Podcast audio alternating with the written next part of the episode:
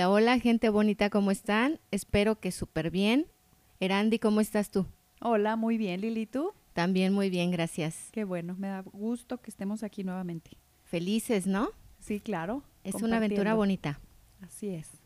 Me gustaría mucho retomar un tema que tuvimos la vez pasada, que yo les platicaba de cuando me hablaban al teléfono de mi trabajo, amiga, ¿te acuerdas? Sí, sí, sí. Platicamos. Que yo decía, ay, ¿ahora qué? ¿Cómo friegan? ¿no? Es, es como mi, me, me molestaba escuchar el, el celular. Entonces yo les comentaba que cambiaba, que ahora cambié mi pensamiento a pensar que son buenas noticias. Y me quedé pensando que está bien, está bien que cambie yo mi pensamiento para no estar sintiendo esa ansiedad o ese malestar, pero también quiero que les quede claro que sé, o sea, estoy consciente que no porque yo piense, ay, este, son buenas noticias, van a ser buenas noticias, ¿sal- Exacto. ¿sale? O sea, el, el tema aquí es, sí que cambies ese pensamiento, pero que también estés consciente que pueden pasar cosas, o sea, que no estamos en control de todo y que pueden pasar, puede haber una mala noticia. Pero no me quiero estar preocupando Antes de saber. mucho antes, exacto, sino ya se dio la situación, bueno, entonces en el momento de que se da la situación, a- a- pues sí, a arreglarla o ace- ace- A enfrentarla. aceptarla. Entonces, pues nada más así como tener ese punto ah, como claro de que, de que, o sea, que estemos claros de que cosas van a suceder, porque no tenemos el control. Pero sí, depende, depende muchísimo nuestra actitud sí. ante lo que nos suceda. Así como hoy vamos a hablar este, de lo que nos roba energía, amiga. Sí, sí, sí, que nos roba la energía. La verdad es que creo que muchas cosas en nuestro día a día, ¿verdad? Eh, Sí. ¿qué, qué te roba la energía, amiga? Bueno, a mí me robaba la energía eso, lo del celular, por ejemplo, era algo que me hacía enojar. ¿A ti qué te hace enojar? Fíjate que, ¿qué me hace enojar? Ajá. Que me lleven así- la contra. Sí, sí, sí. Como ahorita, yo por eso, mira, todos sí, amiga, sí. Es que justo estábamos bromeando de eso, ¿verdad? No, no, no, creo que mm, me hace enojar, por ejemplo, en el, en el tráfico. No sé, hay cosas que me hacen sé. enojar un chorro. Y, y fue un tema que, que trabajé un tiempo porque mi trabajo antes era manejar todo el día y andar por toda la ciudad. Y entonces sí, de pronto me enganchaba como mucho con, con gente que se te mete, que la riegan, que no. Y entonces que no ponen las direccionales. Ándale, exactamente, que, que se pasan el alto, no sé, y que dices, ve, o sea, pudo haber provocado un accidente, no sé. Y mucho tiempo sí sentía que de verdad hasta me agotaba más como de ese tema, que realmente del, que sí era un, un trabajo muy eh, físico, de estar cargando mucho y manejando todo el día, pero lo, lo, em- lo mental cansa más. Claro. Entonces sí me enojaba mucho y lo trabajé. ¿Fuiste a terapia? O sea, ¿lo trabajaste no, en terapia? lo trabajé sola mandando, o sea, manejando Ah, ok. me di cuenta que me estaba como afectando el hacer tanto coraje, Ya. que estaba dejando ir ahí como demasiada energía que podía utilizar para otras cosas. Entonces ya trato como de ser eh, más tolerante. Claro, me, me llevó bastante tiempo ver, ¿no? ver, darme cuenta. Este, fíjate que mi papá era muy agresivo en el carro, en- manejando. Entonces yo sí sentía, estando del otro lado, estando de copiloto, te, te das más cuenta, ¿no? De que, híjole, es que se enoja, es que ya se quiere pelear, eh, este, se la hacen de tos y ya se quiere bajar a darse de golpes, ¿no? Ajá. Y de este lado sí lo percibes y no, no gusta.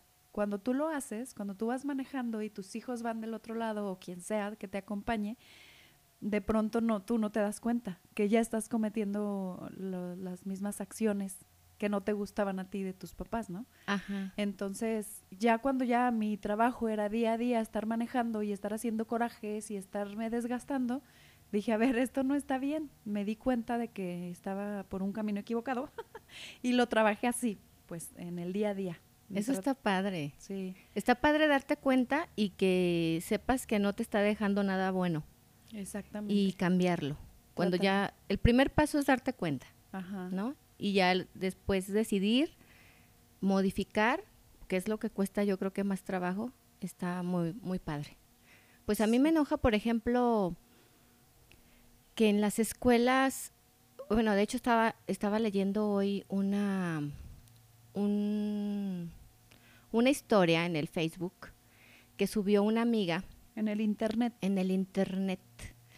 De subió una, una historia de un niño que tenía, lo querían diagnosticar, bueno, más bien lo diagnosticaron con autismo. Ajá. Entonces ya lo querían medicar porque pues así era, le están, en, la, en la escuela ya le dijeron, ¿sabes qué? Es que no está como en lo normal, ¿no? O sea, este juega mucho, se distrae mucho, se pelea. Entonces lo llevaron con un, con un doctor y este doctor, bueno, yo creo que también tiene mucho que ver, ¿no? Este, el doctor que te toque, que sea mucho corazón y que entienda mucho otras que cosas. empatía. Sí, que sea empático. Entonces este señor le empezó a hacer plática al niño de a ver qué es lo que, por qué, por qué dicen que te portas mal. Entonces, ¿te está yendo mal en la escuela? Sí, me está yendo mal en la escuela. ¿Y por qué? No, es que ya no quiero ir. ¿Pero por qué no quieres ir? Porque me molestan. Hay otros niños que me molestan. Yo creo que eso, a mí eso sí me enoja. Pero también es cómo vas a modificar tú esa situación que está pasando. No, o sea, no, no por, dicen que la violencia genera más violencia. O sea, no puedes este, repetir lo mismo que te están haciendo a ti y, esperar otro resultado. Exacto. Entonces, este niño, bueno, ya lo puso a dibujar y todo, y le dice a la mamá, pero que no has ido a la escuela y a quejarte. Y entonces, ¿qué crees que dijeron? Dijeron, le dijeron, es que los niños son así de crueles. Los maestros. ajá, esa fue su, como que es normal. Sí. aguántese. Ajá. Los niños, imagínate nosotros normalizar eso. Ajá. Porque sí, lo que sí decimos es, tú tienes que ser un buen niño y portarte bien y ser lindo con los demás. Siempre como mamá o como papás lo hacemos. Ajá. Pero ya con el ejemplo, la verdad es que somos bien incoherentes. Porque desde la casa empezamos nosotros también a decirles cosas. O sea, yo en mi casa yo lo veo, por ejemplo, con mis sobrinos, no sé, que mis hermanos dicen algo, algo y lo ves simpático y te ríes, pero tú sabes que no está padre, porque eso ya tú también lo están replicando afuera. Se lo estás O sea, como que no sabe, no vemos el impacto, ¿no? que hay. Entonces, por ejemplo, yo me acuerdo cuando nosotras nosotros regresamos de Chicago a vivir acá. Mis hijas pues tenían ocho, siete y dos años. Entonces, las de ocho y siete ya iban que tercero y cuarto de, la primaria. Y yo me acuerdo muchos días a ver, que, ver a Sara que regresaba muy triste y decirme es que no nadie nos habla porque pues son nuevas sabes vienen este ay sí vienen de Estados Unidos y empiezan como a etiquetarte a, a, a, juzgarte o sea ellas qué culpa tenían de venir de otro país o sea, me, explico, como que no son temas.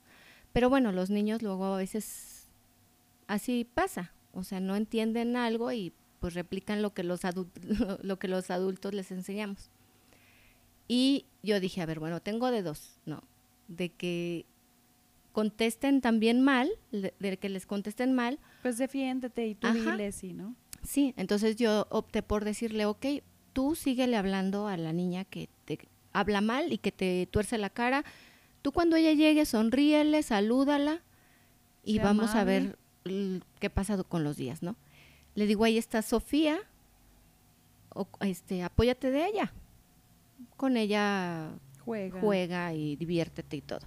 Entonces pasaron los días y ya como que ellas dos se acoplaron y ¿qué crees? Un día ya llegaron muy contentas que ya tenían amigas. Ajá. Entonces eso está bonito, o sea, realmente no es cierto que los niños son crueles, es sí como que replican cosas de, los, de lo que nosotros somos, de lo que nosotros les enseñamos. No es que ellos sean crueles por naturaleza.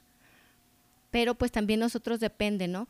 Yo tengo, tengo una tía que una vez llegó su hija y se la habían, así con todo el chongo despeinado, porque otra niña le había pegado. Entonces le dijo, ¿quién te pegó? No, pues fulanita, pues te regresas y pobre de ti que, que vengas y me digas que, que no te peleaste, o sea, te que vas. no te defendiste. Entonces, pues fue y se peleó. Entonces yo digo, y, nos daba mucha risa escuchar esa historia, pero en realidad ya si te pones a pensar y a, a decir, bueno, es que eso no es, realmente no está bien. Es como, sí, darnos cuenta primero, como dices tú, como lo dijiste bien hace rato, darnos cuenta y decidir hacer como los cambios, ¿no? Sí, que va a aplicar en ese caso. Exacto. Sí, la verdad es que sí enoja mucho como las injusticias, más cuando no puedes hacer mucho, ¿no? A mí me tocó, eh, mi hijo el más pequeño, ahorita tiene 10 años, está en quinto, pero cuando estaba en primer año, eh, le tocó una maestra que les pegaba. Y eso normalmente ya no se ve. ya no eso en nuestra época, amiga. Sí, bueno, a mí tampoco me tocó, ¿eh? A mí, a mí tampoco directamente, pero a mis primos sí les daban sus buenos catorrazos. A mí no me tocó, a mi mamá sí le tocó. Creo que sí es como de generaciones eh, más pasadas. Sí. pero sí fue un caso muy sonado en la escuela por eso. Era una maestra que estaba embarazada, además, o sea, cero empatía, a pesar de que estaba embarazada. Les pegaba con la libreta en las pompas, con la regla en la cabeza. De por sí mi hijo ya venía como con un proceso un poquito complicado del kinder y luego este recién nos habíamos separado su papá y yo, entonces traía ahí un proceso emocional un poquito difícil. Y, y la maestra les pegaba y luego entonces pues hubo ahí pleito, ¿no? Ya sabes. Y esas, ese tipo de injusticias sí te da mucho coraje. a mí sí me hizo enojar bastante. Porque mi hijo pues bajó de calificaciones, bajó su rendimiento.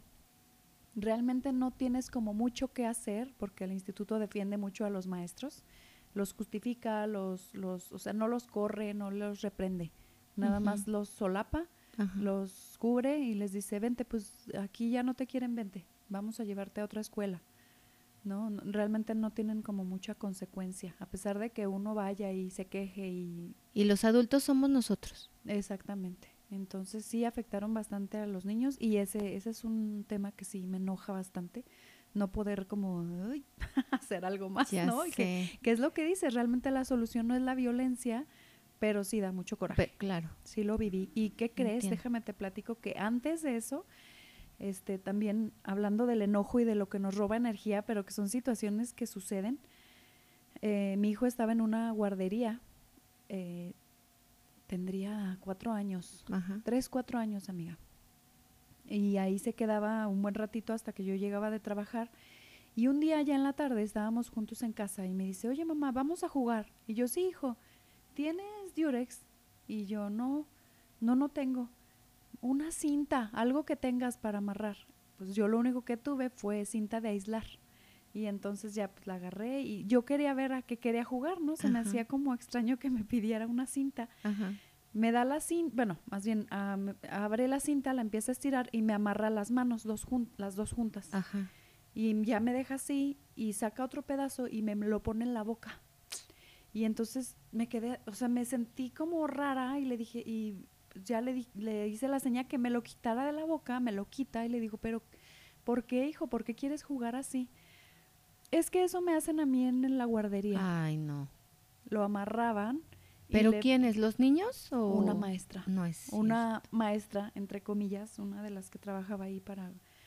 No sabes lo que sentía en el estómago, en la cabeza, en todo el cuerpo así frío, de pronto así, pero me controlé en ese momento porque yo quería que me dijera más. no quería que me viera tan enojada como realmente estaba, porque dije, este, no me va a querer decir por miedo. Entonces le empecé como a sacar más información y le dije, a ver, hijo, esto es serio y es, es delicado. En este momento podemos, vamos a ir a la escuela, vamos a ir a hablar con la directora y esto que me estás platicando a mí, se lo vamos a decir a ella, pero necesito que seas muy sincero si esto es verdad, porque si no es verdad, o sea, no quería poner como en tela de juicio si lo que él me estaba diciendo, pero sí quería que supiera que iba a haber consecuencias y que íbamos a ir a hablar. Claro. No, sí, mamá, vamos. O sea, su seguridad, dije, ok, y fuimos a la escuela, eh, hablamos con la directora, pero bueno, al final de cuentas la directora sabía. Este, resulta que como no comía, lo castigaban. O sea, y era la manera. Qué Yo, o sea, yo de verdad quería agarrar del cabello a la señora. Sí, ya sé. Yo no sé qué me controló. Mi mamá me decía, si es que vamos y demandamos y hacemos y le cerramos la escuela. No sé qué me detuvo. O sea, ese, ese coraje lo tuve como mucho tiempo de decir, debía haber hecho algo más, debía haber actuado más fuerte, porque es una escuela que sigue funcionando. Pero sí siento que ah, me robó mucha energía eso porque quise haber hecho más. No, o sea, la corrieron a esta maestra, pero la verdad es que la acción es- daba para más. Claro, daba para cerrarle porque la ella va a para- seguir haciéndolo en donde esté. Y la escuela no es buena, no es nada, no es nada buena. La guardería, de muy poco prestigio. Pero sí, qué coraje. O sea, imagínate saber que están amarrando, maniatando a tu hijo, ¿no? Y tapándole la boca y sometiéndolo de esa manera. Entonces, sí son Sí. robos de energía muy fuertes, pero pues bueno, son cosas que suceden y las tienes que ir enfrentando. Lo único que hice fue, pues sí, quejarme, la corrieron. Yo obviamente retiré a mi hijo de ahí y cerré tema. O sea, no, no hice más. No, qué, qué coraje. Sí, son, son Qué coraje, qué eh, frustración, ¿no? Ándale. Yo creo que sí te quedas como una, con una frustración de, de tuvieron que hacer ellos más. Ajá, exactamente. Y impotencia, ¿no? Porque Sí. ya sucedió. O sea, ya no hay para atrás. Ya lo que le afectó a tu hijo, ya va. O sea, lo trabajas, obviamente, y platicas mucho con ellos, pero es algo que les queda. O sea, ella Claro. tiene 10 años y no es algo que siga tocando el tema, pero sí se acuerda. O sea, no es algo que diga, no, no me acuerdo. Claro que sí se acuerda. Sí, claro. Sí, Dice sí, que la, la infancia es donde más te, te marcan. Sí, exactamente. De hecho, el entre semana hablaba con una amiga y de eso hablaba, que como desde la infancia traemos muchas heridas que no hemos sanado y a veces no entendemos ciertos comportamientos que tenemos, pero porque no les carvamos y además nos da como miedito, ¿no? Es por eso la importancia de la terapia. Sí, claro. Sí, es, es parte de la canasta básica. O sea, Sí. es leche, huevo, fruta, terapia. Sí. O sea, tenemos que tenerlo ya. Y todavía a estas fechas está como muy mal visto en muchas situaciones que la gente vaya a terapia. Sí, no, Di- hay gente que todavía dice, pues si yo no estoy loco. Ajá. No, no es porque estés loco, es que creo que es por salud, Exactamente. es por salud, así como vas con el doctor porque te duele la garganta, También porque te duele el corazón por o supuesto, lo que sea, ¿no? por supuesto. Sí, sí, sí. Es muy importante que nos atendamos y darnos cuenta que nos está afectando. Buscarle, buscarle. ¿verdad? Sí, fíjate que yo platicaba, de hecho, también con un amigo, porque él está en terapia y me dice que cada vez que ve a su doctora, dice, la verdad es que para mí es como un alivio, o sea, es- termino y súper contento y súper a gusto. De hecho, ahorita ya nada más lo están viendo cada mes y es algo que a mí me cuesta. Sí, O sea, yo sí estuve yendo a terapia, pero sí es algo que identifico. Sí me tengo como que forzar como a hablar de mis cosas.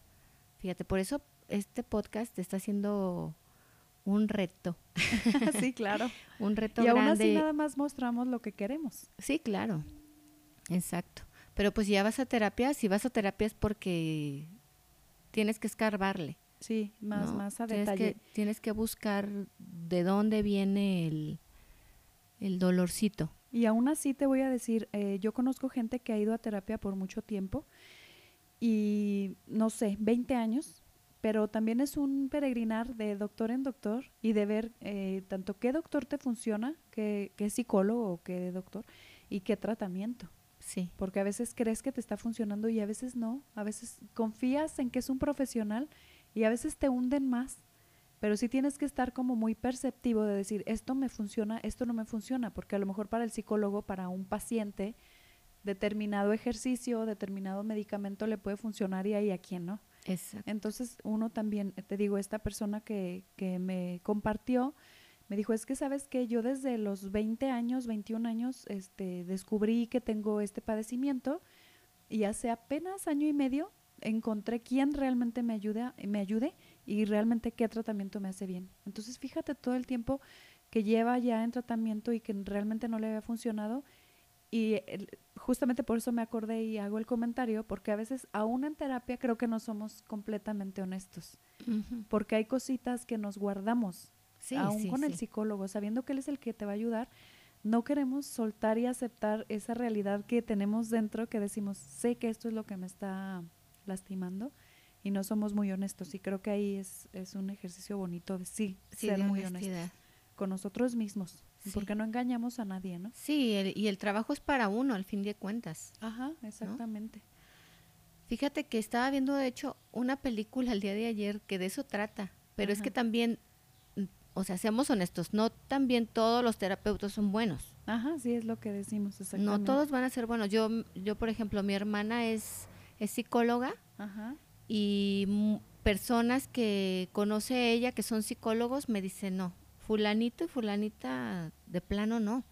Y a ti te puede funcionar, es lo que decíamos, ¿no? Para una persona puede funcionar perfecto y para otra todo Sí. lo contrario. Oye, como en las relaciones, ¿no? También.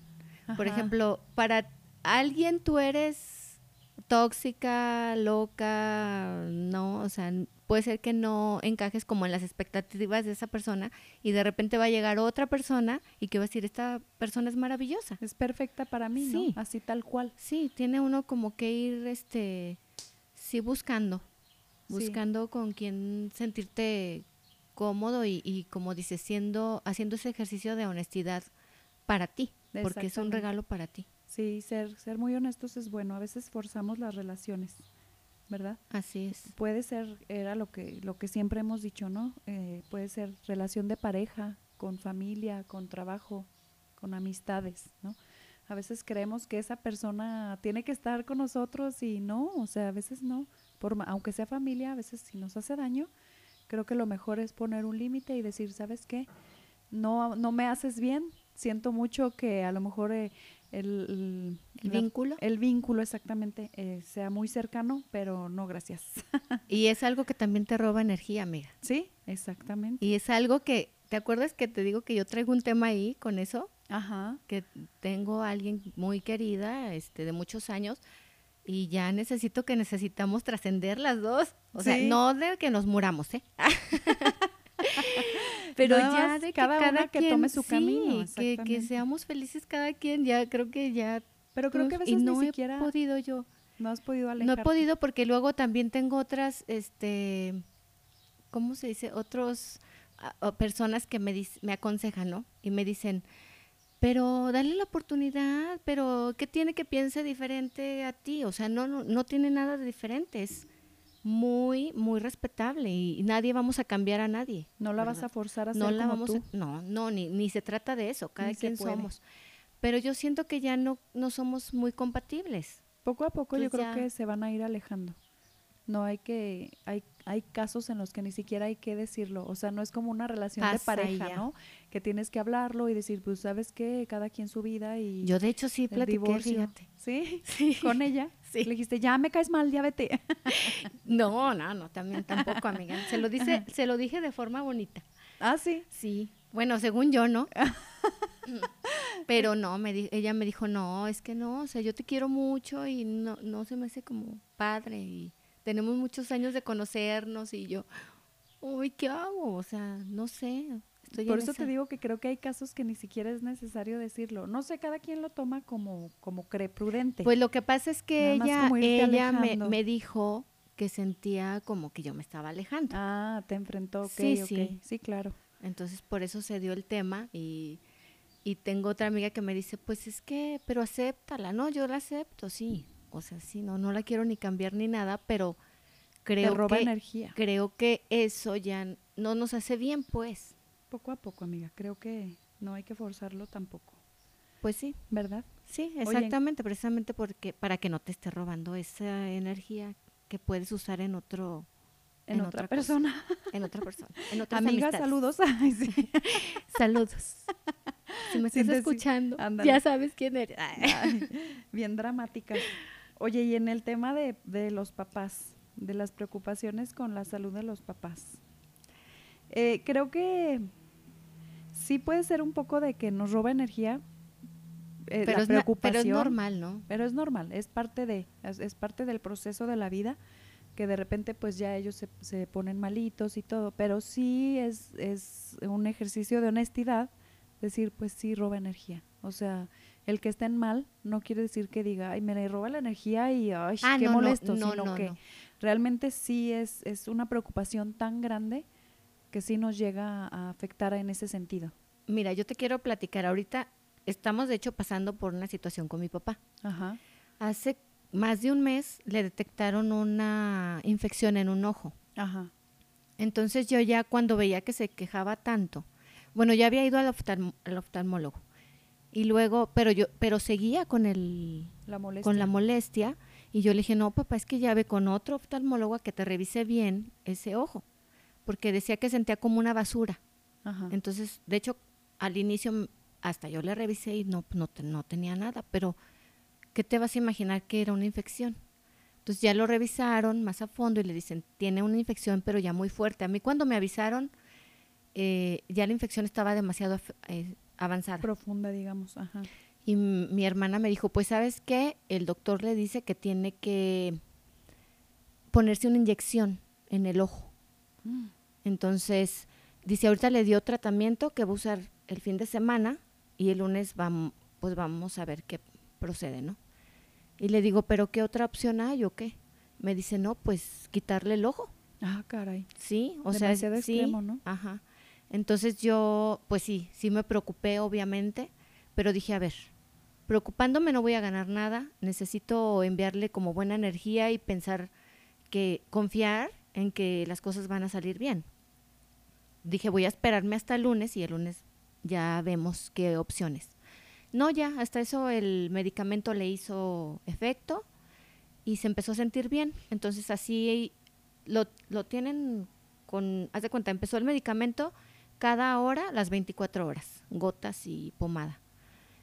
Y hace ocho días le pusieron un, un lente de contacto que para que cicatrizara, que yo no entiendo eso.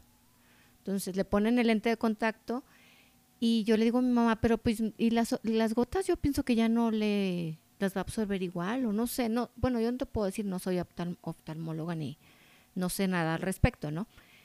Pero eh, resulta que ayer me habla mi hermana y me dice que se volvió a poner mal. Entonces empezó otra vez con mucha comezón y con mucho dolor, lo llevan al doctor, ya le quitaron el lente y pues ahorita volverá a empezar.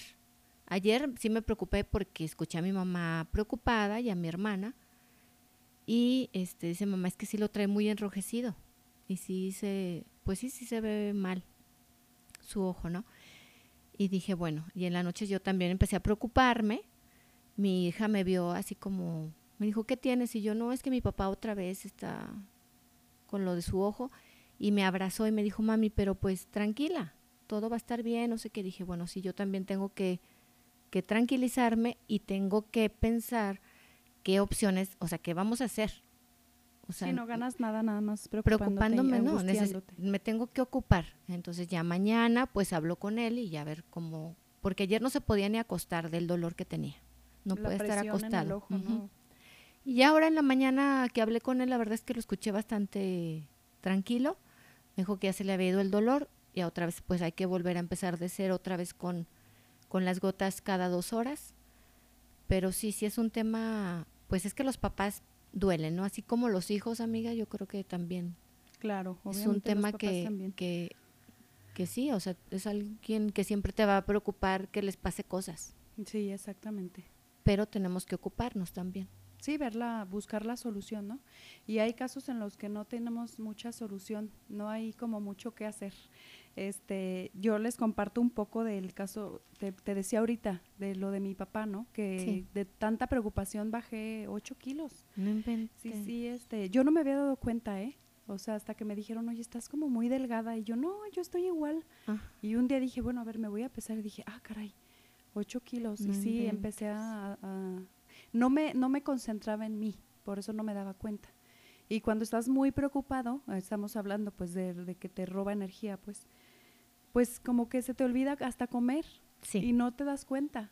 Entonces, sí, en este caso con lo de mi papá sí fue fuerte, porque, pues bueno, como saben, fue COVID y fue de un momento a otro y fue estando en otra ciudad. Entonces, yo me tenía que hacer cargo del negocio de mi hermano y en ese inter que estuve yo eh, aquí encargándome del negocio de mi hermano, se metieron a robar y No entonces sí, fue como una semanita o dos semanitas complicadas y este y pues sí, tristemente falleció por COVID, pero fue muy fuerte pues el, el robo de energía en ese Sí. sentido de, de decir me, te olvidas de ti, Sí. te olvidas de tus hijos, te olvidas, digo, no quiere decir que los abandoné una semana, pero estás como demasiado metido en ese problema, en no poder ayudar, en querer hacer más, en, en la preocupación, ¿no? De decir, es que un lado tu corazón dice, todo va a estar bien, mi papá es fuerte, no va a pasar nada. Y el otro lado te dice, ay, güey, creo que esto no, no va a terminar bien. Sí, amiga. Sí, así pasa, este, como dices, es como una, estarte tú tratando de, de concentrarte, de, de decir, sí, todo va a estar bien, como ayer. Yo creo que así, así te, sí te entiendo, porque así lo sentía yo ayer. Sí, ayer hasta andabas cancelando el. Sí, el yo estaba cancelando grabar hoy porque yo dije, no, en la mañana me voy con mis papás porque sí escuchaba a mi mamá muy preocupada y me dijo hora. Entonces imagínate, por eso fue así de, o ya me iré ahorita, Ajá. ¿no? No sabía, pero como sabía que mi papá se sentía ofuscado, dije, ¿a qué voy? Ah, ok. O sea, mejor este, me relajo, me calmo, no le llevo yo también como mala energía. Mejor me voy a tratar de, de pues sí, me voy a poner a rezar, Ajá. a rezar y a, a pedir y a confiar en que Dio- en Dios que todo va a estar bien. Entonces ahora en- en la mañana que ya hablé con él, ya estaba, me dice, Mejor. no, ya me siento bien, ya el dolor ya no tengo. Sí estaba muy preocupado, este, me dolía mucho y preocupado y, y, y pues con esta dolencia, ¿no? De que dices que no me podía ni acostar. Pero bueno, ya hoy amaneció bien. Me dijo, si, si ya no, me dijo el doctor que fuera hoy si me seguía sintiendo mal, pero si no, eh, regresará el lunes. Muy bien. Entonces, pues ahorita estamos con eso, pero pues aquí con toda la, la energía bonita de compartirles a ustedes si están pasando por una situación, per- o sea, personal, que sea parecida, pues nada más este sí que, que apoyemos mucho en, en estar tranquilos, ¿no? Porque si estás un poco más tranquilo y respirar y, y puedes pensar un poquito más. Es que- Ayer, Ajá, perdón. no. Te- ayer mi hermana, de hecho, me comentaba un, un punto que ni siquiera venía al caso y le digo, a ver, ese no es el tema, el tema ahorita es qué vamos a hacer, qué decisiones, qué vamos a cambiar de doctor, qué vamos a hacer.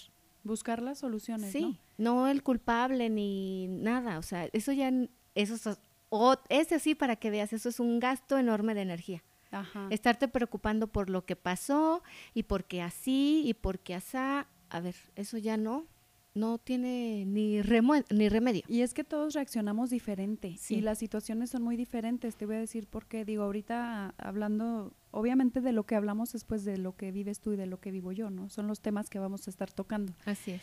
Ahorita lo bonito es poder estar cerca y poder este, decir, ok, a ver, ¿qué tengo que hacer? ¿Me controlo? ¿Cómo puedo ayudar? Bueno, pues mañana voy, a mi hermana le toca ir a limpiar, a mí me toca quedarme en la noche porque hay que ponerle la gota- las gotas cada dos horas, qué sé yo, ¿no? Buscar la Así solución y rápidamente tú, eh, eh, con la ayuda de tu hija, pues como que te estabilizaste y dijiste, a ver, pues voy a, a pedirle a Dios que le ayude y, y todo va a estar bien, ¿no? Creo que a mí esa parte fue la que me falló, o sea, en el, en el, no que me falló, sino que no había mucho que hacer. Claro. Entonces el estrés era como tanto por estar lejos, por no poder ayudar, porque es los meten al hospital y ya no puedes hacer nada, o sea, no es como, ok, me voy para allá con él y entonces le doy la medicina cada dos horas y sé que eso le va a ayudar o lo que diga O el al menos doctor, ¿no? podías estar con él. Exactamente. Entonces, esa frustración de decir, yo eh, recién empezó con los síntomas de COVID, yo le decía, pues es que yo me voy para allá. Y él me decía, no, porque tú tienes hijos. Y si te contagias, ¿qué vamos a hacer? Y entonces esa sensación de decir, es que yo quiero estar allá, pero también mi mente me De decía, que tenía pero me voy a arriesgar. Ajá. De que él tenía razón. Y es, es bien complicado como ir contra la razón Sí. y decir... Y, "Ay, con el corazón, ¿no? Ajá, exactamente. Decir, es que yo quiero estar allá y ayudar. No pude ir, al final fue mi hermano, pero esa sensación, o sea, que tú dices, fue una semana, semana y media, pero imagínate 24 horas de estar pensando, es que, es que yo debería, es que si estuviera, es que si hubiera sido diferente, ¿no? Como querer cambiar las cosas, creo que sí es lo complicado. Y nada, bueno, creo que es una situación que tristemente muchísima gente ha vivido, eh, la impotencia de no poder ayudar a su familiar eh, enfermo de COVID, eh, la distancia y aparte de la distancia, en mi caso que era en otra ciudad, el hecho nada más de que de pronto te dicen, ¿sabes qué? Está muy mal,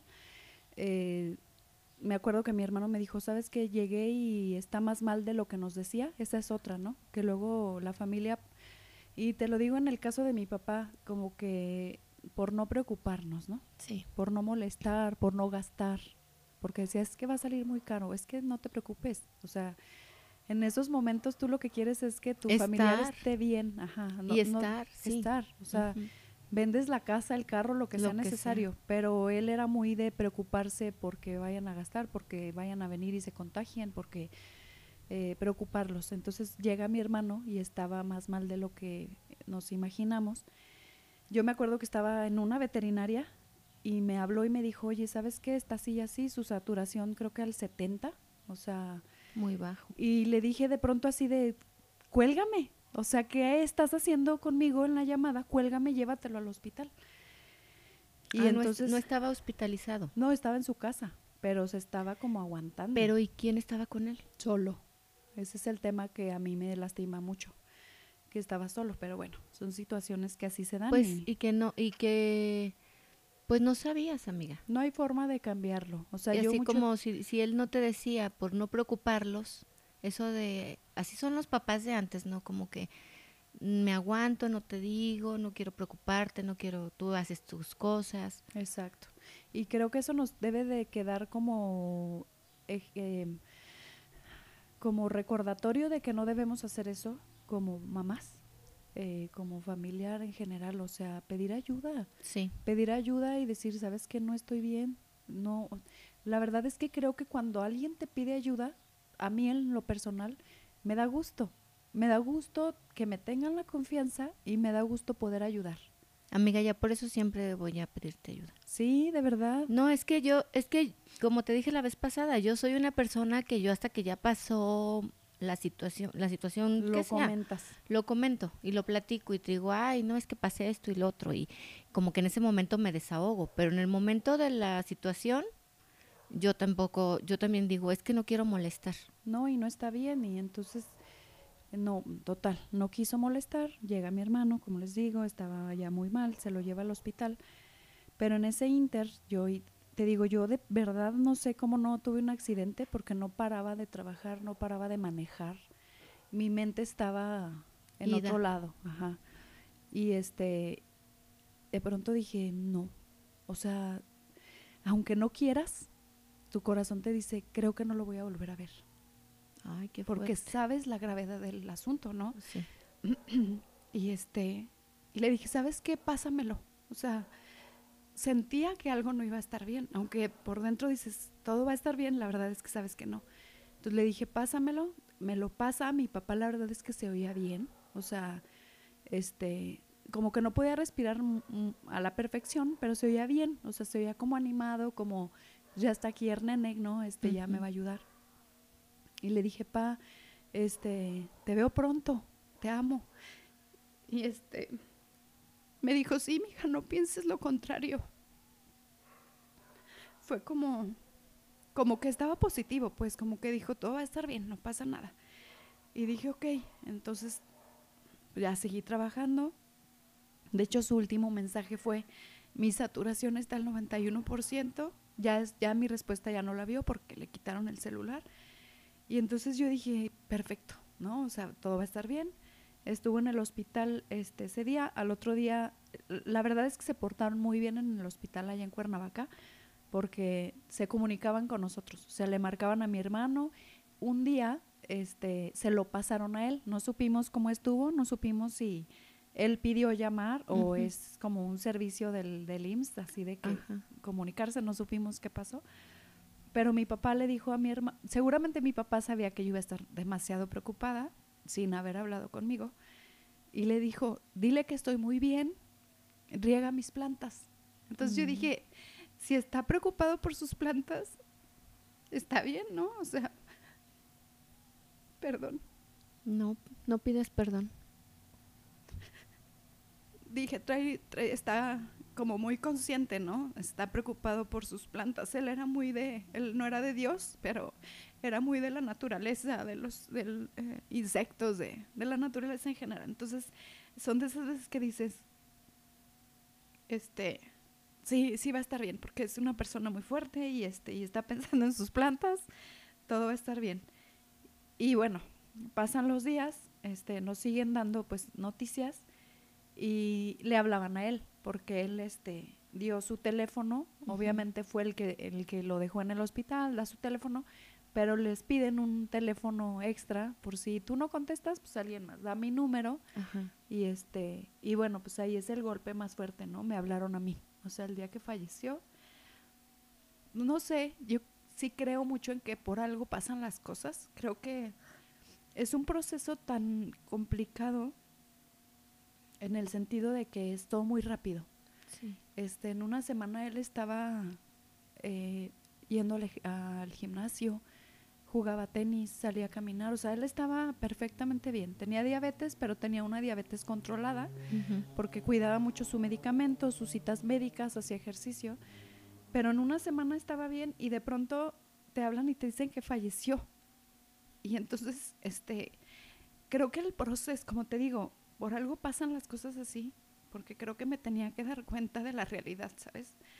Me estaba como comunicando todo mi hermano, pero es como, no, no te cae el 20, o sea, a pesar de que a lo mejor tu familiar fallezca en tus brazos, es como difícil de aceptar. Sí. Pero cuando de una semana a otra te dicen, ya no está, dices, ¿es en serio? Entonces, bueno, lo acepto como tal, por algo recibí yo la llamada. Y de pronto te estoy diciendo que pasó año y medio. De repente uno lo creo, pero creo que en ese momento, este, no creo, en ese momento estaba Eric conmigo. De repente entró, pues me escucharon gritar, llorar. Entró Eric y Santi, ah, este, perdón, Axel y Santi. ¿Y qué pasó? Dejé de llorar dejé de llorar en ese momento porque dije, tengo que estar fuerte para ellos. Ah, tenía que ser su fortaleza. Entonces dije, ay güey, ¿cómo les digo que su abuelito se murió de pronto? Y creo que bloqueé esa parte como mucho tiempo. Entonces entiendo muchísimo a toda la gente que ha pasado por eso porque no está fácil aceptarlo ya no ver a la persona, no poderte despedir y de pronto un día recibir las cenizas y decir, ¿por qué? ¿No? ¿Por qué él? Pero creo que la solución no está en buscar por qué, sino en aceptar y decir, pues así sucedió. Así sucedió y, creo que mi única manera de, de sobrevivir ha sido honrando su carácter y su forma de ser no me dejarán mentir toda la gente que lo conoce, que lo conoció. Era una persona muy fuerte, muy alegre. Y pues a él no le gustaría verme deprimida o derrotada por eso, ¿no? Y fluyo mucho en mis emociones. Este, cuando tengo que llorar, lloro. Cuando me tengo que exponer y me tengo que abrir ante un micrófono, pues lo estoy haciendo. Este, perdón, pero es un ejercicio bueno compartirlo y decirle a la gente que lo ha pasado, ha pasado por lo mismo, pues que no están solos, que mucha gente estamos viviendo esto y que, como decíamos el otro día, a veces nos mostramos fuertes y nos mostramos bien, porque realmente sí lo estamos y estamos viviendo nuestro día a día pero a veces por dentro estamos rotos, ¿no? A veces hay cosas que, que nos parten el alma. Y como mamá, pues me queda nada más ponerles el ejemplo de que de que podemos salir adelante, pues, o sea, de que sé que el proceso natural es que algún día me voy a ir yo. Espero antes que mis hijos, porque ese es el proceso natural. Pero cuando no tienes apegos y cuando aceptas que somos temporales, y que estamos aquí nada más de paso, ves las cosas muy diferentes. Empiezas a valorar más los detalles, a la gente, a quien quieres en tu vida y a quien no, ¿verdad? Entonces, creo que con eso me quedo, con darle las gracias a mi papá por 38 años a su lado.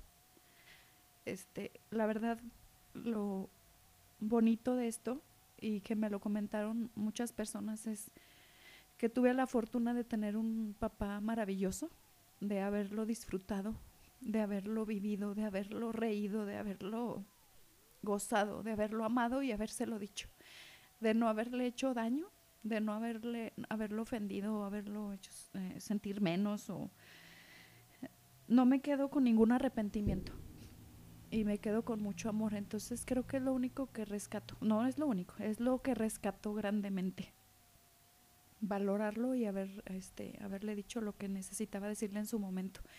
Entonces, a esa gente que tiene a sus papás, ¿verdad? Que aún los tienen y que a veces guardamos rencores por errores que nuestros papás cometieron en algún momento, perdonen. Hay que perdonar. Perdonen. Este, acepten que así son nuestros papás que no somos perfectos como personas, como papás, como hijos, no somos perfectos, ni lo seremos nunca, ni no va a suceder. Entonces valoremos eso. Ni hay que pretender. Así es. Ser, ser perfectos porque eso no sucederá. No, hay que buscar corregir las cosas que nos damos cuenta que están mal, como, como guardar rencor ¿no? hacia nuestros papás, porque ellos han tratado de hacer lo mejor que han tenido en sus manos. Entonces, eso, eso, con eso me quedo amiga. Dicen que, que los papás hacen lo mejor que pueden con lo que saben. Así es. Entonces, cuando uno entiende eso, pues uno los ama. Sí. Y, o sea, y no importa los errores que para nosotros hayan cometido, son nuestros padres y dicen que nosotros los elegimos. Así es. Entonces, pues yo te quiero agradecer, amiga, que nos hayas compartido. Gracias por mostrarnos esta partecita de tu vida. Yo, bueno, sabía algo, pero la verdad es que no, no, no sabía cómo había pasado todo. Pero muchísimas gracias. Como dices, lo, lo bonito fue que lo disfrutaste y se notan tus fotos, que subes, que subes con él y todo el amor que se tenían. Eso es súper bonito. Eso es muy bonito. Y, y, lo, y sí es cierto que lo estás honrando porque la verdad las personas que conocen a Arandi siéntanse orgullosas de ser sus amigos, o sea, nada más de conocerte. o sea, de conocerte, la verdad es que eres una persona que irradia una vibra súper bonita, eres una persona muy linda que irradia mucha luz y, y lo estás haciendo muy bien, lo estás haciendo muy bien. Pero creo que también tus hijos necesitan ver que también hay cosas que te duelen.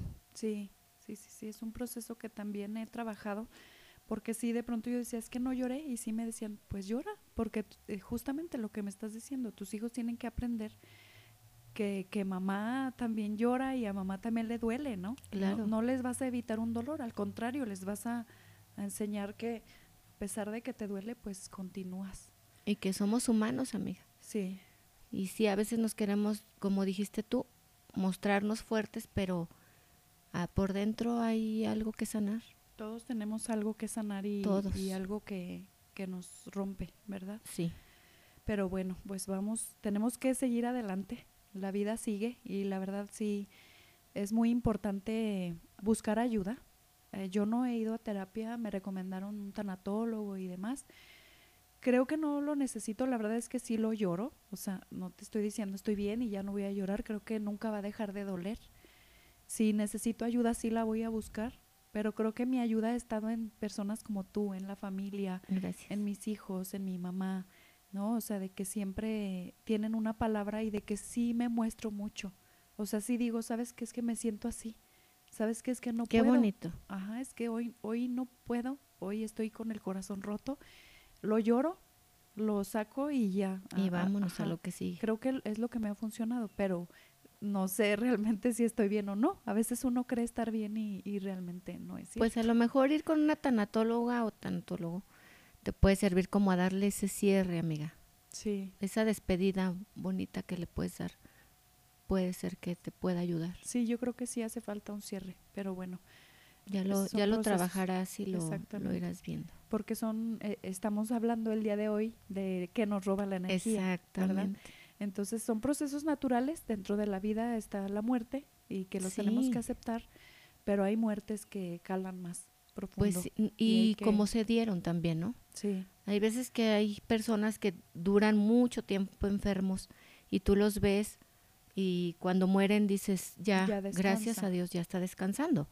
Lo ves como, ay, como un alivio. Pero cuando la vida te arrebata personas de un momento a otro, sí creo que es, debe de ser muy fuerte. Personas que amas tanto y que, pues los papás son un, un- pues personas que súper importantes, ¿no? Un pilar nosotros. muy importante, así es. Así que muchísimas gracias por comparni- compartirnos, amiga. Gracias por escucharme. ¿Qué más nos roba la energía, amiga? ¿Qué más nos roba la energía? La falta de planeación, ¿no crees? Ah, eso sí, eso es un tema, temazo, ¿eh? Temazo. Sí, sí. A mí eso, por ejemplo, me pasaba mucho. No sé, incluso hasta cuando vas por, cuando vas a salir de viaje, Ajá. por ejemplo, yo siempre un día antes hago una lista. ¿Qué me tengo que llevar? Sí, porque si no la hago, seguramente algo se me quedó y eso te está robando el- la energía. Ajá. Ay, pero se- ¿cómo se me fue a olvidar? Y lo tenía ahí en la mesita para que no se me fuera a olvidar y se te olvidó. Es que somos muy visuales, ¿no? Este, sí, es- la verdad es que hacer una lista te aclara muchísimo las ideas. Ya ves que el otro día te decía, es que tengo como muchas cosas en mente. Sí. O sea, de pronto muchas cosas que hacer, que claro, yo sola me, me aviento los compromisos, más los personales, más los de familia y todo. Y me saturé de pronto. Y entonces hacer una planeación y dividir, o sea, por ejemplo, hijo, casas, mamá, negocio, ¿no? Ajá. Eh, podcast, porque este ya es un tema más que tenemos que eh, planear. Sí. Entonces, el hecho de plasmarlo en una hoja y, y, este verlo así tal cual, aunque era el mismo número de cosas pendientes por hacer, la verdad es que me quité un gran peso de encima. Claro. Entonces, sí, la falta de planeación y de ponerle fechas a nuestros a nuestras metas, creo que eso nos nos da una energía bonita para funcionar mejor. Sí, y un camino, Ajá. un camino. Dicen que más vale una, una hoja que una mente brillante. Así es. Sí, por más que te, sí me voy a acordar y no sé qué. Sí, o sea, si yo no hago la lista de lo que tenga pendiente, Te en la noche estoy piensa y piensa y piensa. Entonces ya no descansas igual. Me explico, porque ya traes eso que te está robando la energía. Sí, sí, sí, por tenerlo todo como al aire. Sí, entonces Oh. sí es importante. Ese, ese es, punto es bueno. Es bueno, ¿verdad? Sí, me gusta. Y este también algo que nos roba muchísima energía es el eh, juzgar y criticar. No, y, Y es luego que que, nos, encanta. y luego que nos encanta. Ese es un tema que yo creo que a todos se nos da. Sí, Bueno. sí, sí, a unos más que a sí, otros. sí, sí. Luego a veces sí. que voy en el camión, no, me aviento unos chismesazos buenos de las Viendo el WhatsApp comadres. al de adelante o No, no, no, cuando van platicando, Ajá. Típico que fulanita y cosas. Sí, afuera, sí, sí, yo, pero- pero voy en entrada en el chisme. Ya hasta me entero de Oye, como De una lo que no me importa. de una persona que se llama así y así, no es su hijo, ¿no? ¿No, no la vieron? No. Su novia está embarazada, pues no es su hijo. Chismes en el camión. no, bueno, es, es muy fácil este juzgar y criticar a los demás, ¿verdad? Y a veces no vemos lo que nosotros estamos Oye, dicen haciendo. que, que, ah, bueno, estaba una, un señor viendo por una ventana, ¿no? Y había la señora de enfrente colgado sus, sus cobijas, sus sábanas muy blancas. Y estaba ahí tomando su café y cerquito llega la esposa y dice, ve nada más, este, las, las sábanas todas cochinas que no le da pena, percudidas y la fregada. mal lavadas. Ajá. Y este, y de repente el esposo le dice, oye, a ver cuándo limpiamos el vidrio porque está bien sucio. Entonces, por estar viendo al otro, ni siquiera ves lo que, lo que te falta a ti. O sea, siempre ves el- la paja del, en el ojo del otro, dicen, ¿no? En el ojo ajeno. En ¿Cómo va. Daniel? ¿Cómo va ese, ese? Ups, si tú que tú todo lo sabes, luego nos andas eh, corrigiendo, Era la, era la idea. de la paja en el ojo ajeno, algo así, ¿no? Bueno, era la Bueno, idea. la idea es esa, diría el chapulín colorado. Sí, yo, le, yo leí una frase que dice, somos mercaderes de juicios. La verdad es que somos muy aptos para, ¿no? Para estar emitiendo juicios de los demás todo el tiempo. Ah, sí, Hasta porque uno es perfecto, ¿no? Uno es- hasta de nosotros mismos. Creo que más fuerte de nosotros mismos. Híjole, somos buenísimos para juzgarnos, somos nuestro peor pues, Enjuiciado. juici- Sí, eso, este, de cómo juicio. viven los demás, amiga, por ejemplo, de sus casas, de, de cómo tienen, no sé, los muebles, la ropa, qué sé yo, ¿no? La cazuela, si la lava bien, o sea, y eh, pa- pudiera parecer como algo simple, pero la verdad es que es un robo de energía. Porque además a nosotros, ¿qué? ¿Estás de acuerdo? Ajá, sí, sí. O sea, y tú no sabes el por qué, por qué vive así esa persona, ¿no? O, por ejemplo, su forma de vestir. Eh, yo te- te- conozco gente eh, que se le hace como muy fácil juzgar el tipo de ropa que, que eh, visten los demás. Si es de marca o si no es de marca. A lo mejor yo justifico el hecho de que yo la verdad es que no, no utilizo ropa de marca. O No, sea, ni yo, amiga. Obviamente si tengo la posibilidad, a lo mejor de pronto voy y compro algo caro, bonito, porque ese día pude, pero no es algo en lo O que porque yo me te gustó también, Ajá. ¿no? Si algo te gusta de marca, te lo compras, pero yo también no soy como de, ay, todo tiene que ser de marca y creo que eso es así, a veces hasta es más por aparentar, Exacto. por quedar bien con gente que ni te cae bien, Ajá, ¿sí o no? exacto. Ver, Mira, ¿cómo es, aquí amiga? Dani nos, nos Ayudó. ayudó con lo del refrán, ¿o qué es? Sí se llama refrán. Vemos la paja en el ojo ajeno y no vemos la viga en el nuestro. Ándese. Ándese usted, gracias.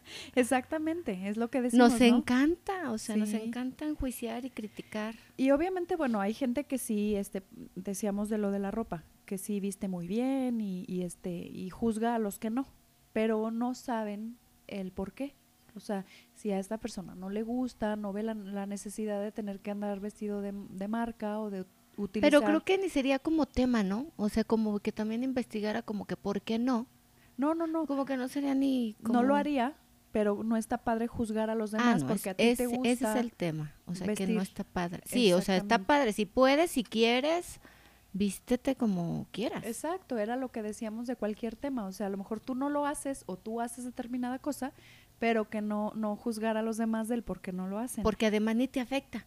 ¿Estás de acuerdo? O sea, que fulanita no se vista de marca a ti, que si te vistes, no quiera decir, no, no es, te afecta, no es así, no, pero es que me afecta, que, ¿por qué anda así? Le afecta mi vista. bueno, pues que se voltee para otro lado, ya. Que no venga conmigo, gracias. Oye, cuando ayudas a alguien que no te lo pidió. Y temazo también. Ajá. Sí, porque a veces Te somos... desgastas. Sí. No, y además, este, como dices, ni, ni siquiera te está pidiendo Ayuda. consejo, Ajá. Y uno por querer quedar bien, por querer ayudar, a lo mejor uno lo hace por, por querer ayudar, ¿no? Exactamente. Y, pero ni siquiera te lo piden, entonces sí, cuando no te lo pidan, tú escucha, bueno, hay que escuchar, des- lo hablo, lo hablo desde, desde primera persona, hay que escuchar y ya en determinado caso que te digan, ¿tú qué piensas? Co- o sea, bueno, así de, si quieres mi humilde opinión,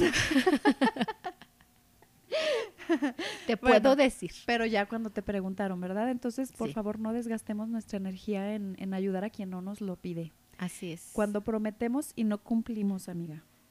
Cuando prometemos y no cumplimos, no, eso está... Con los y más con los hijos, sí, es lo que te Las dos vienen Sí, ma- en mamá. sí. Sí, porque tú a un mamá. niño le dices, te, Sí. te voy a decir, por ejemplo, este, el martes, antes del martes, la semana pasada, le dijimos a mi hijo, te vamos a llevar a la ruta que se hace los martes en el centro, no sé si han escuchado, Ah, sí. en la noche, una Sí. ruta, son 12 kilómetros por la ciudad y este, le dijimos así de, te En vamos a llevar, ajá, en bici.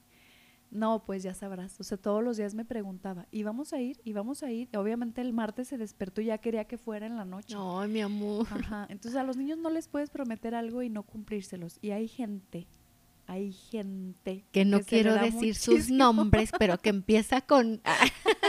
Que se les hace muy fácil, se les hace muy fácil, Dani, ¿de qué te da risa? se les hace muy fácil prometerle a los niños porque creen que, ay, se le va a olvidar. No, No, no, ellos sí, no. Y son cosas que no se les olvidan nunca. Es que, ¿sabes qué? Me prometió y no me cumplió. Es muy triste. Sí. Entonces sí, se, se pierde muchísima energía. A mí hay cosas no que me pide Isabela de la escuela, que una pluma o que no sé qué, sí algo. X.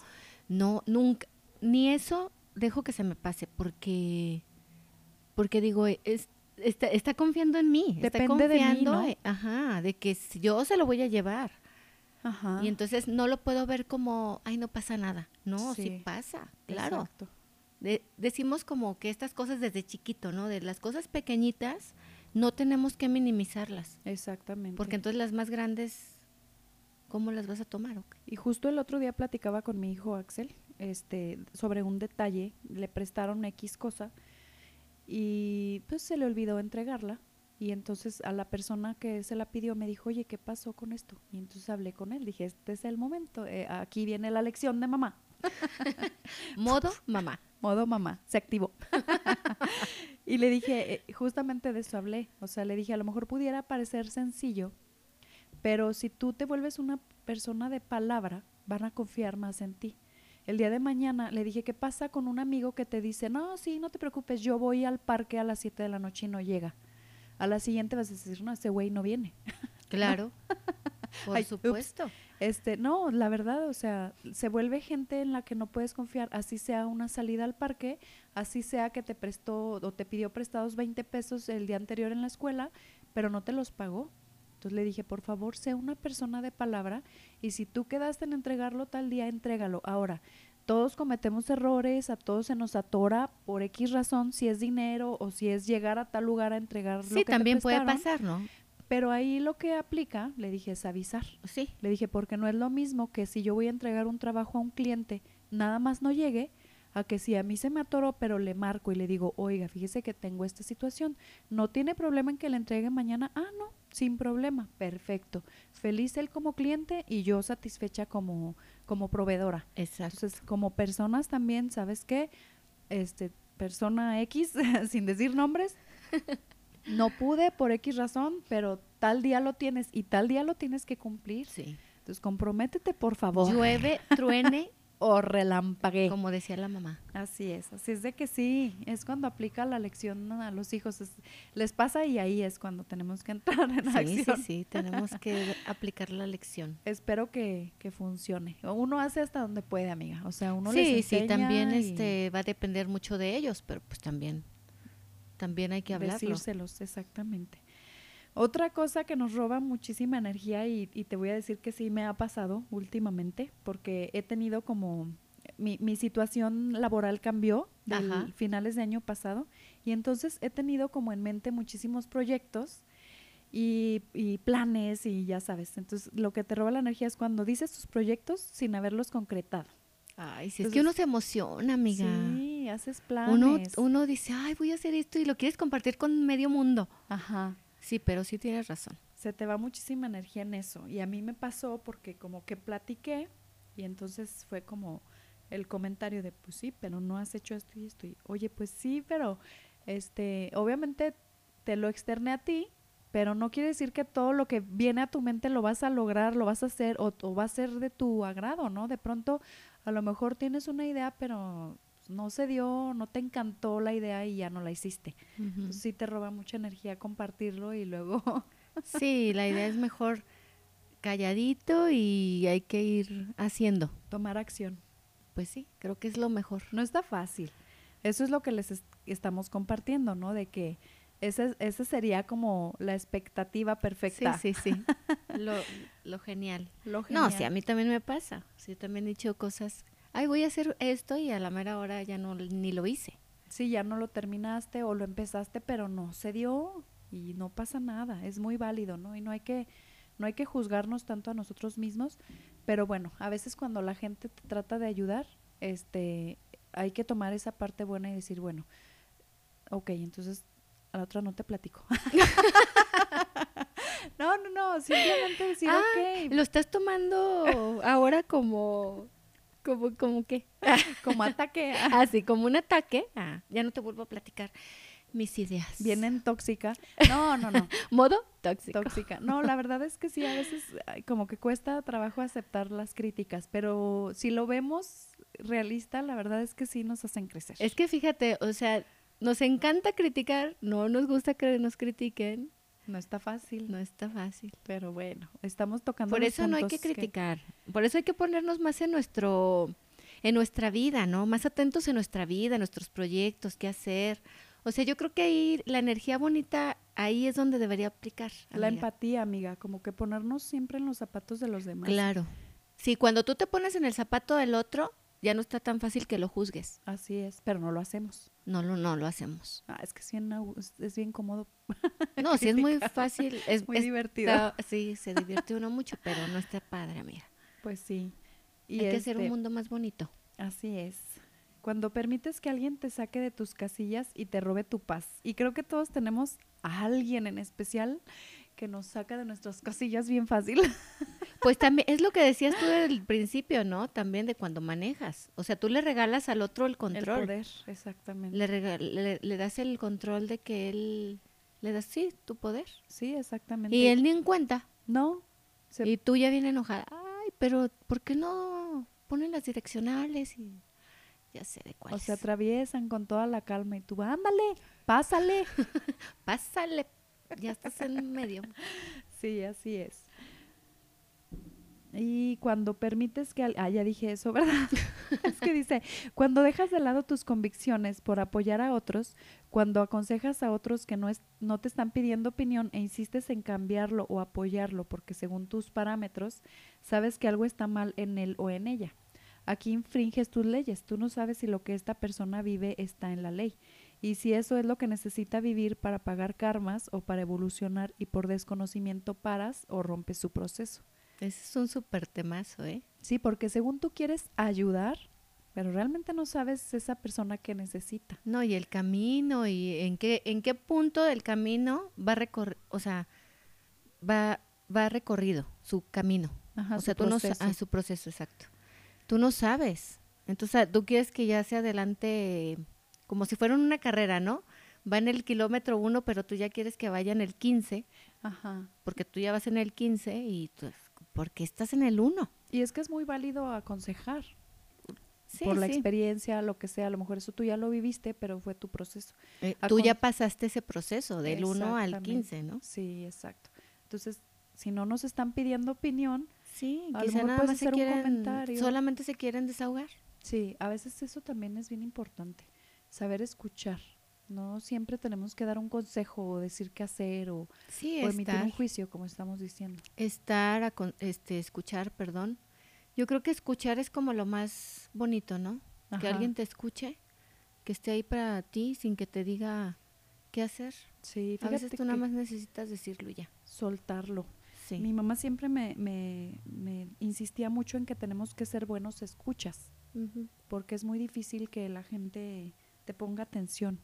Normalmente nosotros queremos decir y Decir. decir y decir y, y ya estamos pensando que vamos a contestar. En lugar de de, de verdad poner atención a la que la persona me está compartiendo, me está, si me está preguntando, si nada más como dices, está necesitando sacarlo, como nosotras las mujeres que guardamos ocho mil palabras por día. Y creo que más- son más, amiga. Sí, me vine, me fui corta ¿verdad? con las Sí. ocho mil, pero bueno. No las guardamos, las, las hablamos. sacamos. Y ahora nosotras más, amiga. Sí, ahorita. Nos dieron un micrófono. pues gracias. Sí, Dani. Andamos bien felices por la vida, liberadas. bueno, y Ay, este, no, pues no, no nos tenemos que desgastar en pensamientos. A veces se nos va muchísimo la vida en pensar y pensar y pensar más que en accionar, ¿no? Sí. en decidir hacer las cosas. Y te lo digo muy en forma personal. Últimamente he traído como muchis, muchas cosas en mente de querer hacer y de pronto me dicen, ¿y por qué no las haces? pues sí, como que me desgasto realmente en estar pensando mucho las cosas y algo, me- eh, uno sabe que lo detiene, Fíjate, uno sabe. el primer paso es lo importante, amiga. ¿Te acuerdas cuando hablamos del podcast? Ajá, Y fue así de, me acuerdo perfecto que tú dijiste, pues sí, pero ya, ¿cuándo? ajá, Ya fecha. hay que poner una fecha, ya hay que darle. Y yo dije, sí, porque si no, esto se va a quedar en pláticas y no vamos a aterrizar. Y la verdad es que accionamos rapidísimo. O sea, fue de que, ok, es martes y el sábado nos vemos con Daniel, ok, el siguiente martes esto y el siguiente sábado grabamos Ya y no estamos, hemos parado. ya Ajá, estábamos grabando. Sí. Qué emoción. Y, la verdad es que qué padre que muchísima gente nos está escuchando. La verdad es que yo no pensé que fuera a funcionar así. Sí, Y qué bonito, ¿no? sí, está muy padre. Está muy padre este ejercicio, esta dinámica que tenemos tú y yo. Así Chócala. es, amiga. Algo que pensamos que a lo mejor a nadie le iba a agradar, la verdad es que está agradando. Así es. Muy bien, pues Y así es Y con mi muletilla. así es. Y bueno, pues no hay que robar a nadie su paz. También eso es algo que nos, nos quita energía a nosotros, quererle robar la paz a los demás. Como respetarle sus espacios, sus tiempos. A veces queremos poseer a las personas, ¿no? Sí. Como querer acaparar y estar todo el tiempo ahí. Y la verdad es que todos necesitamos, cada quien, o sea, nos tenemos que comunicar y entender a los demás y entender sus procesos y darles espacio para no robarles su paz. Fíjate que ahorita que estás diciendo eso me acordé de una comunicadora. Bueno, tienen un programa como de revista y platicaba que una vez que su esposo es muy tranquilo, muy pacífico, o sea, no le busca rollos, no problemas. Y ella dice, pero es una sensación que yo tengo de decir, pero hoy no, le quiero buscar problema, o sea, de lo que sea. Ajá. Pobre hombre, dice. Pobre hombre, esto está muy pacífico. Esto, tengo que que pase algo aquí de acción, está muy, todo muy tranquilo. Pero fíjate cómo, sí, sí somos así de repente de, de no, pero te tengo que decir y, y hasta que yo no saque lo que yo traigo, ¿no? Como que no están en paz, ¿verdad? El otro día una amiga me decía, es que, ¿sabes qué? Este, ay, no, eh, luego quiero decir cosas sin decir nombres y solita digo y se entiende perfecto de quién hablo, pero bueno, este, un familiar de ella me dice, es que sabes que cuando les platicas este como cosas bonitas y que todo esté en orden, como que se aburren, como que dicen, ay, Simón, o sea, ay, todo perfecto con tu vida, ¿no? Pero cuando les empiezas a platicar de problemas y de cosas negativas y de críticas de los demás y es que me siento mal, ahí se interesan. Sí, qué, mala onda, ¿no? No está padre. Y a veces es muy inconsciente. Y, pero sí pasa, sí tienes razón. O sea, sí. es cierto. O sea, si tu vida va chida y todo bonito, ay, qué aburrida. Ajá. Como que ni te creen, ¿no? Así de... No, pero tú dices, sí, ¿y qué? Y tápese los ojos y te molesta mi brillo. Eso. Así es. Pues no, pero sí es cierto, como que estamos más programados para ver lo negativo. Para ver lo negativo, hablar lo negativo, hablar del otro.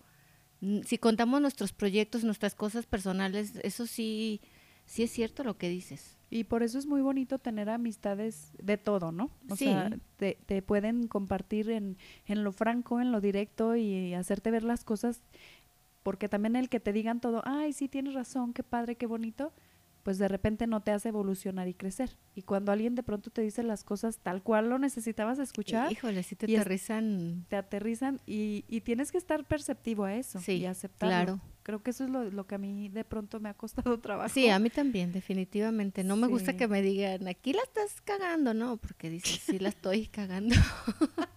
Como ahorita. Sí, ha sido, ha sido un proceso bonito y lo digo con quién, ha sido con Carlos, con mi novio es muy franco y muy directo en las cosas, pero ya te lo platicaba.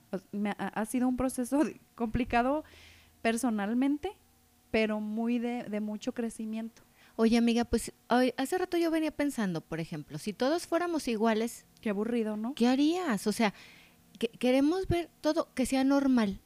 usan la palabra normal Ajá. para encasillarnos a todos, meternos a todos en un en donde mismo pero y todos pensando lo mismo, todos criticando todo. No, o sea, ¿por qué? Te tienes que salir poquito de, de ahí. Del carril. Y también que tú piensas y digas lo que tú quieres.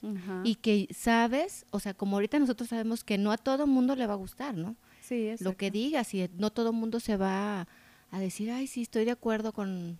El hate existe. Eh, sí, definitivamente. Y existirá por los siglos de los siglos. Por eso ya no leemos, ¿verdad? Ya nada más Daniel. Pobrecito. Entonces, pues yo digo, pues si, si se nos programan a lo mismo y te quieres como que salir, pues obviamente vas a ser mal visto, ¿no? Exactamente. Pero bueno. Yo, fíjate, yo me encontré esta frase que dice, sal de esa zona de confort programada. Ajá. Porque si estamos como en un, como muy a gusto según nosotros, pero muchas veces también dentro de nuestro interior queremos cosas diferentes y queremos cambiar y queremos decir, pero siempre estamos pensando, pero si el otro que va a pensar de mí, qué va a decir, me va a ver mal, y es ahí donde ya contra nosotros fuimos. Así es. Y bueno, pues los juicios siempre están en el pasado y para transformar un juicio debo actuar distinto, ¿no? Claro. Acción mata juicio. O sea, tenemos que accionar y decir, ok, en lugar de estarme criticando, ¿qué tengo que hacer? Accionar, hacer las cosas diferentes. Diferentes. ¿Verdad? Y eh, cerramos con una frase muy Sí. bonita que dice, juntos estamos en un, cami- en un camino, ok, juntos estamos en un camino llamado vida, a veces un poco rotos y un poco destrozados por dentro. ¿Qué tal si nos escuchamos en lugar de juzgarnos? Así sea. Así sea. Muy Nos, bonito. us- nos escuchamos entonces en nuestro próximo podcast. Sí, muchísimas gracias, amiga. Gracias a ti.